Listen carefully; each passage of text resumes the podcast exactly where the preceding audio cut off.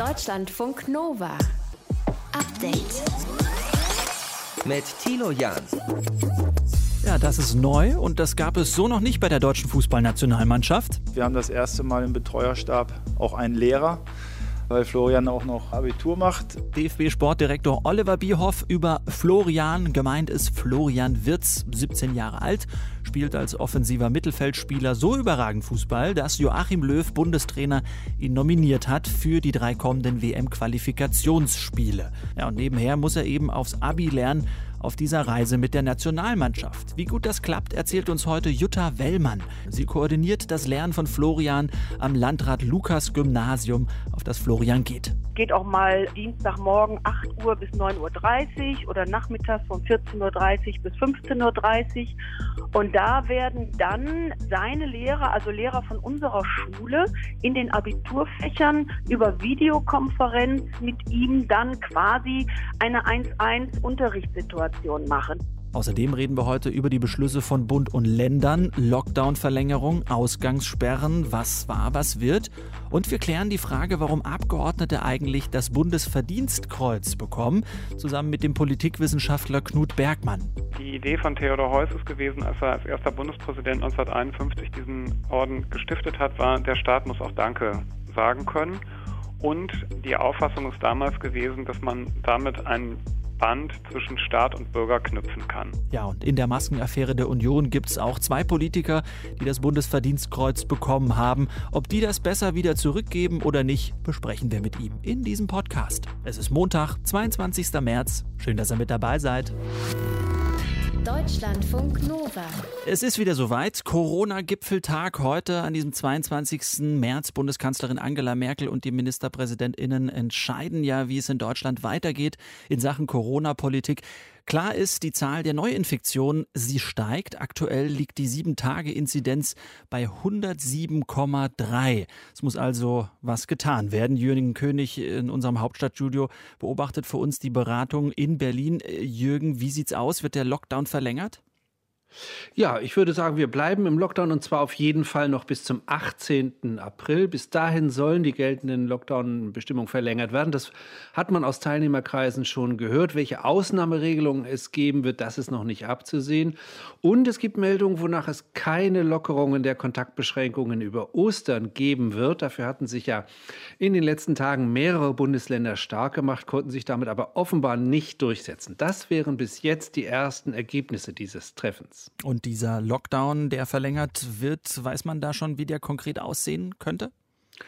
Nein, weiß man so noch nicht. Ich vermute, die Kontaktbeschränkungen dürften verschärft werden. Davon war in den letzten Tagen schon die Rede, im privaten wie im öffentlichen Raum. Also überall da, wo die Sieben-Tage-Inzidenz äh, drei Tage lang über der Grenze von 100 liegt, da soll die Notbremse gelten, die man ja beim letzten Bund-Länder-Treffen verabredet hat, für den Fall der Fälle, der jetzt eingetreten ist. Und nach den Regeln dieser Notbremse müssten dann Geschäfte, Museen, Galerien, Zoos, botanische Gärten und so weiter, die müssten alle wieder schließen. Umstritten ist die Frage der Schul- und Kita-Schließungen. Die Kanzlerin will diese Schließung ab einer 100er Inzidenz.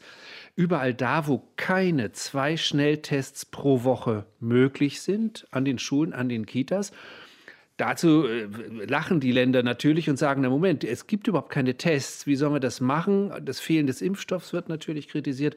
Und die Länder untereinander sind sich in der Frage der Schul- und Kitaschließung auch nicht einig. Da gibt es sehr unterschiedliche Vorstellungen. Darüber wird man heute Abend also sehr lange reden. Mhm. Ist denn die Möglichkeit eines kurzen und wirklich harten, ich nenne es mal Shutdowns, überhaupt noch ein Thema?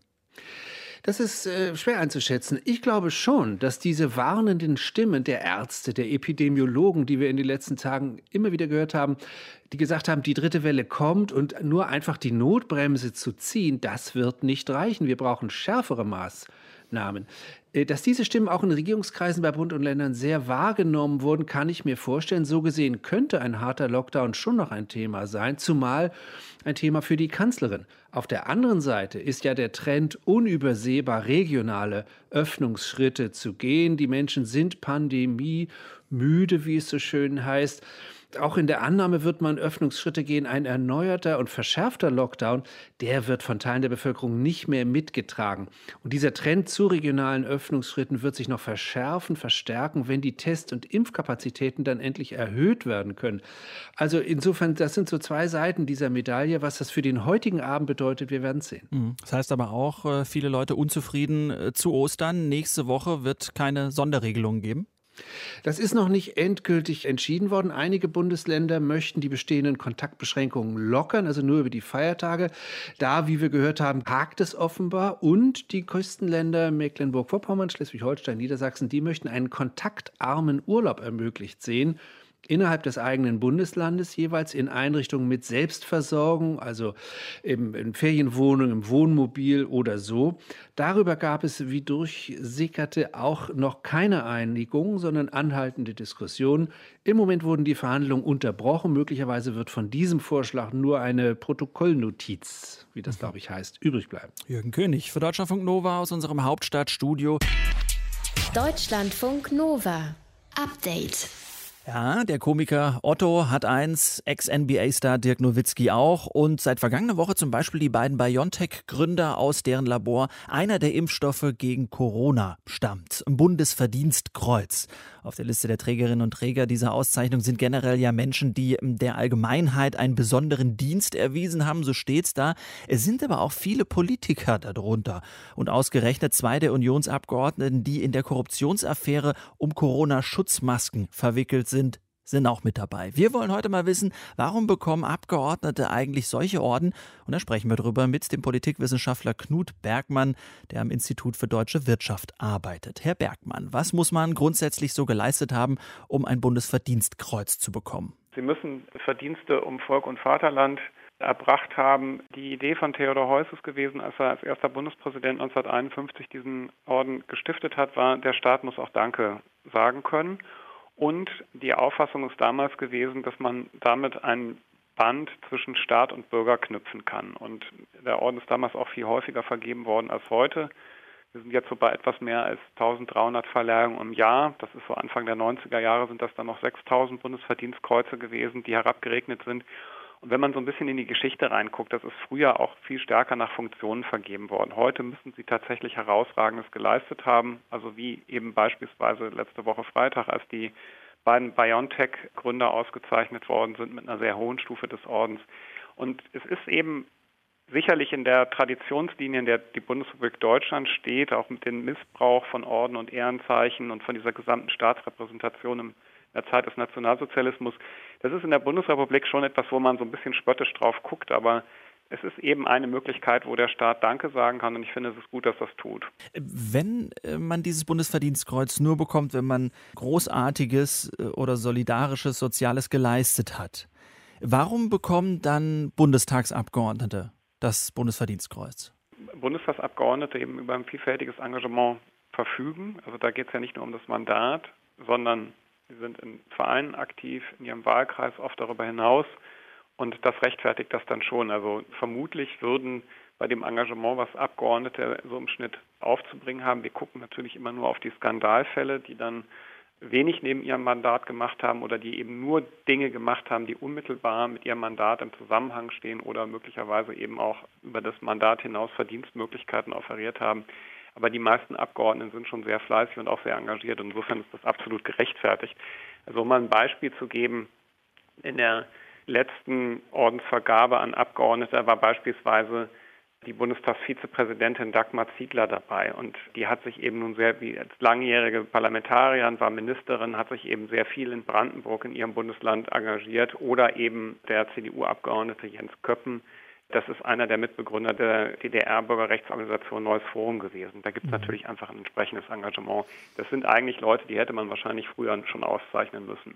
Man kann den Orden ja auch wieder verlieren oder ihn entzogen bekommen. Steuer, ja. Steuerhinterziehung zum Beispiel oder bei anderen Straftaten. Uli Hoeneß musste zum Beispiel seinen ja. Orden wieder zurückgeben. Ist denn die Maskenaffäre jetzt für Sie so ein Fall, wo man sagt, ja, da müsste man den Herren eigentlich das Bundesverdienstkreuz wieder aberkennen? Also im Regelfall geben die meisten, die straffällig werden, ihren Orden von sich aus zurück. Das heißt, da braucht man nicht mal ein Entziehungsverfahren. Hier würde man ganz klar sagen, sobald das strafrechtlich relevant ist, sobald es zu einer Verurteilung kommt, muss man ihn entziehen. Ansonsten wäre es eine Frage des guten Geschmacks, dass eben die Herren, sofern sie tatsächlich mit dem Orden ausgezeichnet wurden, dass sie ihn zurückgeben. Also da braucht man überhaupt nicht rumzureden. Ich meine, den Orden gibt es eben für den Dienst zum Gemeinwohl und das ist sicherlich bei der Maskenaffäre nun genau das Gegenteil gewesen. Der Politikwissenschaftler Knut Bergmann hier auf Deutschlandfunk Nova arbeitet am Institut der deutschen Wirtschaft und wir haben gesprochen übers Bundesverdienstkreuz. Deutschlandfunk Nova. Update. Ja, wenn das Paket einmal drin ist, dann kommt es auch nicht so leicht wieder raus. Das können wir so festhalten über Packstation. Getestet unfreiwillig von einem Zwölfjährigen in Dortmund, der ist nämlich fest gehangen da drin in der Packstation. Ilka Knigge mit der ganzen Geschichte gleich für uns. Ja, was war da los? Wie ist er reingekommen? Ich kenne das eigentlich nur so, man muss doch eigentlich erstmal ein Paket dabei haben und den Code scannen und dann geht erst das Fach auf. Ja, also so kenne ich das auch. Hier war das so, dieser Junge, der war mit zwei Freunden unterwegs am Samstagabend und die haben an einer Packstation gespielt, heißt es. Und wie die Feuerwehr das formuliert hat, haben sie durch wildes Herumdrücken auf dem Display irgendwie einfach geöffnet. Also es ist anscheinend nicht so ganz klar, wie das sein konnte. Und dann ist eben einer von den dreien reingestiegen und seine zwei Freunde haben das Fach zugesperrt. Hm. Und dann musste die Feuerwehr ausrücken. Da konnte man nichts mehr anders machen, oder wie?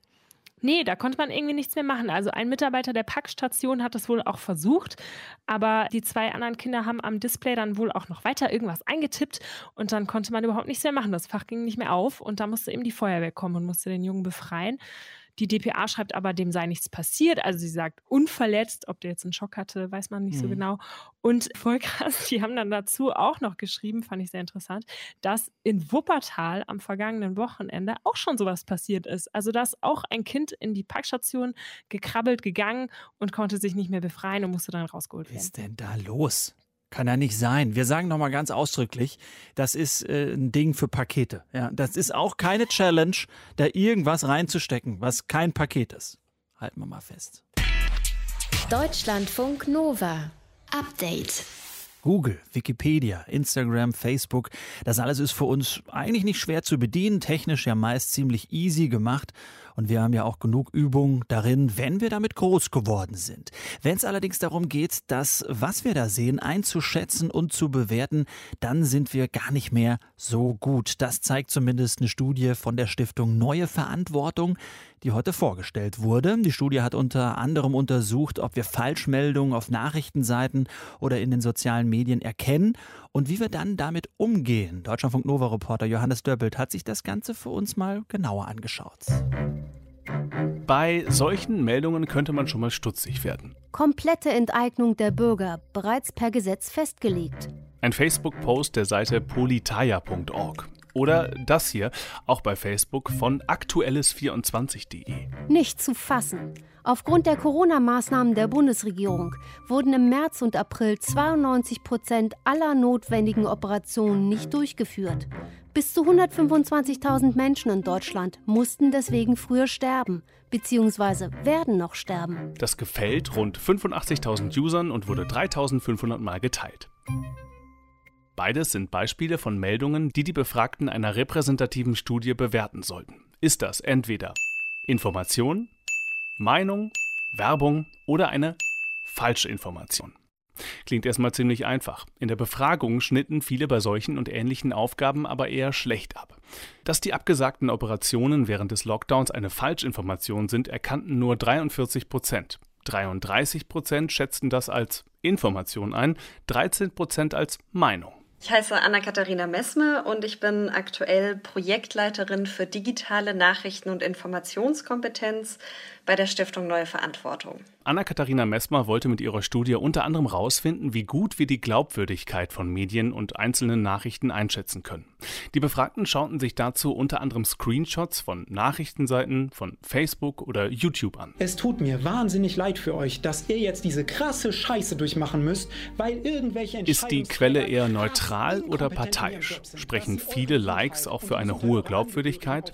Und wer sieht und erkennt eigentlich diese verschiedenen Hinweise unter oder über dem Posting? Es gab so ein paar Fragen, bei denen ich dachte so, puh, die ist wahrscheinlich viel zu leicht.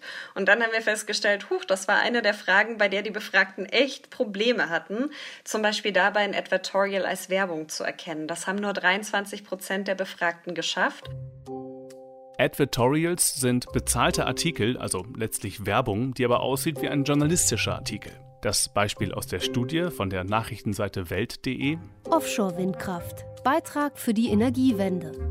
Sieht erstmal aus wie ein normaler Artikel, aber wer genau hinschaut, erkennt oben links den Hinweis Advertorial. Da muss man ehrlicherweise auch sagen, da waren die Jüngeren jetzt nicht unbedingt kompetenter als die Älteren. Insgesamt zeigt die Studie aber schon, je jünger die Userinnen und User, umso besser die digitale Medienkompetenz. Was erstmal Sinn ergibt, schließlich sind alle, die heute 20 oder 30 sind, schon mit Online-Nachrichten und später auch mit Facebook, Instagram und Co aufgewachsen. Allerdings, es kommt auch auf die Bildung an.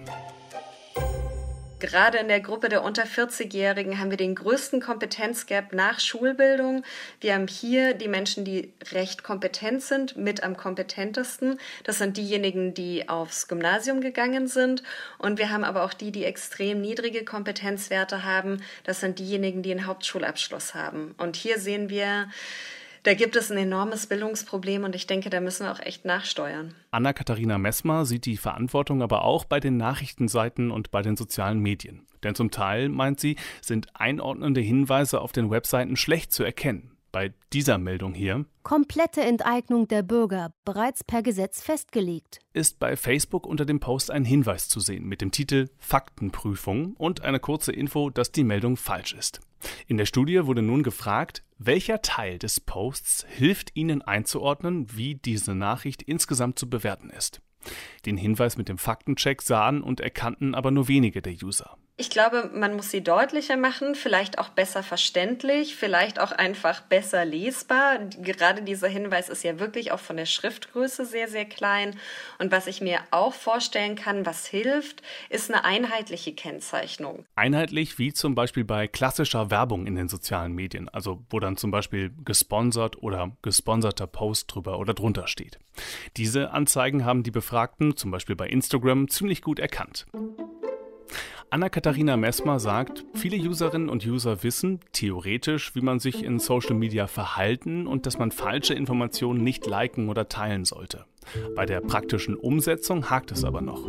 Für mich ist eigentlich die Haupterkenntnis aus dieser Studie, dass wir die Nutzerinnen offensichtlich sehr, sehr lange alleine gelassen haben mit all dieser Alltagsarbeit und ähm, wir die Nutzerinnen hier unterstützen müssen. Und wenn ihr diesen Medientest aus der Studie auch mal selber machen wollt und checken wollt, ob ihr Informationen von Meinungen und Falschinformationen unterscheiden könnt, es lohnt sich, dann geht das auf der-newstest.de. Habe ich vorhin auch gemacht. Ist manchmal ganz schön tricky. Deutschlandfunk Nova. Update. Ja, so das Postfach der Kanzlerin war heute pickepacke voll. Protestmails der Zero-Covid-Kampagne, also dem Zusammenschluss von Ärzten, Pflegerinnen, Pfleger, Journalisten, Autoren, Künstler, Lehrer und Klimaaktivisten. Vordruck konnte jeder runterladen und dann verschicken an die Kanzlerin. Zudem hat die Initiative um 14 Uhr heute vor dem Kanzleramt gesagt, was sie eigentlich will. Sie fordert eine Notbremse für die Wirtschaft. Alles nicht lebensnotwendige soll bitte drei Wochen lang dicht gemacht werden. Sprechen wir drüber mit Gisem Fesli, einer der Sprecherinnen der Zero-Covid-Initiative. Frau Fesli, drei Wochen dicht, klar, dann gehen vermutlich die Infektionszahlen runter und auch die Verbreitung der Mutanten wird begrenzt. Wie soll das wirtschaftlich umgesetzt werden, wenn Betriebe jetzt drei Wochen dicht machen sollen? Also eine unserer Forderungen ist ja der solidarische Shutdown und das mit Hilfe von äh, Vermögensabgaben beziehungsweise höheren Steuern.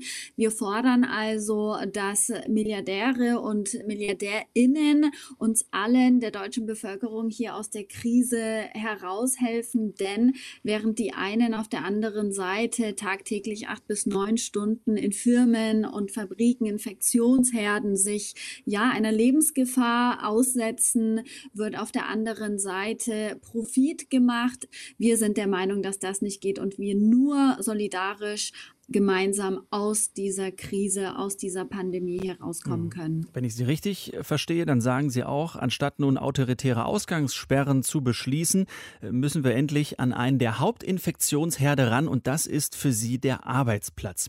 Welche Daten, welche Erkenntnisse haben Sie denn, dass sich Menschen momentan vor allem am Arbeitsplatz infizieren? Also wir wissen einerseits, dass hier die Schließung der Schulen bzw. die Öffnung der Schulen mit den Arbeitsplätzen zusammenhängt. Also es ist eigentlich klar, dass einerseits Eltern nicht arbeiten können, wenn ihre Kinder zu Hause sind.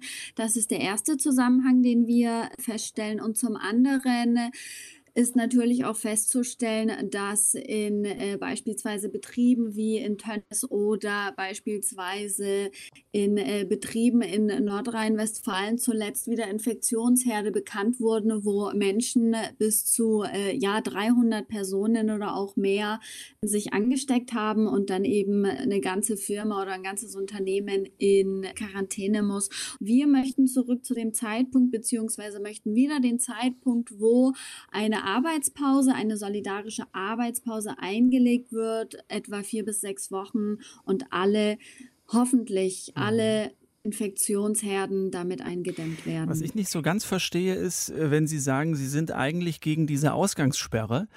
Ähm, mhm. Und Sie sind aber dann dafür, dass man die Kontakte beschränkt, nämlich auf der Arbeit. Äh, äh, das Virus verbreitet sich nun mal über Kontakte. Ist das nicht das Gleiche, dass man Leute fern voneinander hält durch die Ausgangssperre oder eben durch Homeoffice? Also unserer Meinung nach bringt die Ausgangssperre nicht viel, denn die Ausgangssperre gilt ja vor allem zum Beispiel in Bayern, in Nürnberg, wo ich gerade sitze, von etwa 21 oder 22 Uhr bis 5 Uhr morgens. Und das sind ja nicht gerade die Zeitpunkte, wo unter der Woche Menschen privat zusammenkommen, sondern das sind alle höchstens die Zeitpunkte, an denen Menschen eben in Firmen und Fabriken arbeiten müssen, allen voran die SchichtarbeiterInnen oder allen voran dann auch. Aber da ähm, gibt es doch Hygienekonzepte, die umgesetzt werden. Also ich meine, da hat man sich ja schon was überlegt, damit äh, in größten Betrieben äh, eben Hygienemaßnahmen eingehalten werden. Die gibt es ja nun mal im Privaten nicht. Korrekt, das stimmt. Aber wir erleben ja auch gleichzeitig, dass sich Menschen kaum mehr privat treffen, sondern dass die Infektionsherde hauptsächlich in Fabriken beziehungsweise natürlich auch in Pflegeeinrichtungen, in Altersheimen beispielsweise sich vollziehen. Und wir möchten hier eingreifen und sagen, dass Menschen ihr Leben nicht mehr tagtäglich auf der Arbeit oder auch in den öffentlichen auf dem Weg zur Arbeit aufs Spiel setzen, sondern dass wir vier bis sechs Wochen wirklich alle ähm, nicht lebensnotwendigen Bereiche schließen, um gegen Null bestmöglichst die Infektionszahlen senken zu können. Das ist ja eine der Hauptforderungen von Zero Covid, mhm. wie unser Name schon sagt. Es gibt Menschen, die zucken zusammen, wenn sie den Begriff Zero Covid hören und die Umsetzung davon, weil ihnen auch das äh, Vorhaben suggeriert, es geht jetzt nur radikal. Haben Sie schon mal errechnet, wie viel Kollateralschäden so ein radikaler Weg eigentlich erzeugt oder findet diese wichtige Größe in Ihren Berechnungen nicht statt? Nein, diese wichtige Größe findet absolut in unseren Berechnungen statt. Und wir sind tatsächlich sehr erstaunt darüber, dass einerseits wir natürlich jetzt als Gesellschaft beziehungsweise die Bundesregierung einerseits nach kapitalistischen Logiken eben die Interessen von Unternehmen und EinzelhändlerInnen durchsetzen möchte, da diese natürlich gerade keine Einnahmen erzielen. Da gehen natürlich Existenzen kaputt und die Bundesregierung muss hier definitiv eingreifen und ähm, diese Existenzen auf jeden Fall schützen. Sagt Gisem Fesli. Sie ist Sprecherin der Zero-Covid-Initiative, die heute eine Notbremse für die Wirtschaft äh, fordert. Beschäftigte aus der Kultur, aus der Wissenschaft fordern ganz konkret eine Kehrtwende in der Corona- und in der Impfpolitik. Ganz lieben Dank fürs Gespräch. Vielen Dank. Deutschlandfunk Nova. Update. Ja, die Fußballnationalmannschaft der Herren, das habt ihr mitbekommen, hat diese und nächste Woche drei Spiele. Geht um die WM-Qualifikation für Katar. Gespielt wird gegen Island, gegen Mazedonien und Rumänien. Neu dabei bei der Nationalmannschaft Florian Wirz, 17 Jahre, offensiver Mittelfeldspieler von Bayer Leverkusen und Abiturient. Und deswegen auch bei dieser kleinen Nationalmannschaftsreise neu dabei. Wir haben das erste Mal im Betreuerstab auch einen Lehrer weil Florian auch noch Abitur macht. Das sagt DFB-Sportdirektor Oliver Bierhoff heute. Florian Wirz geht aktuell nämlich auf das Landrat-Lukas-Gymnasium in Leverkusen und macht eben Abi. Und dort koordiniert Jutta Wellmann alle Kadersportlerinnen und Kadersportler der Oberstufe. Ich wollte von ihr heute wissen, ob das eigentlich normal ist, dass auf so eine Nationalmannschaftsfahrt ein Lehrer mitgeht.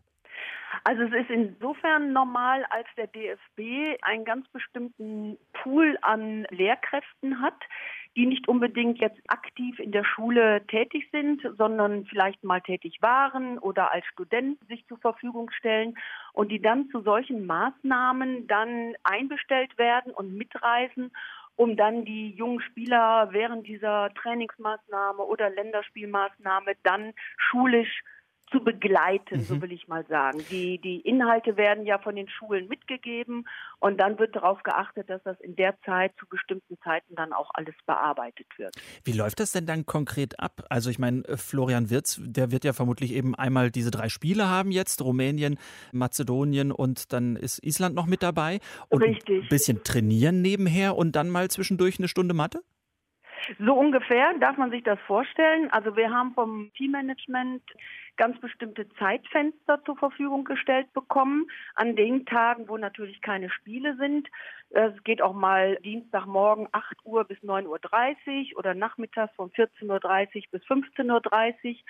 Und da werden dann seine Lehrer, also Lehrer von unserer Schule, in den Abiturfächern über Videokonferenz mit ihm dann quasi eine 1-1 Unterrichtssituation machen. Die werden mit ihm dann direkt Vorbereitung auf die Abiturprüfung dann ja in der Praxis durchführen können. Ja. Und der mitgereiste Lehrer, der ist quasi derjenige, der letztendlich darauf achtet, dass die Termine auch eingehalten werden mhm. und dann auch noch freie Zeitfenster nutzt, um mit Florian dann vielleicht eben gestellte Aufgaben vor Ort auch mal zu bearbeiten, die er dann auch im Nachhinein vielleicht sogar mal überprüfen mhm. kann und die er dann auch an uns zurückschickt.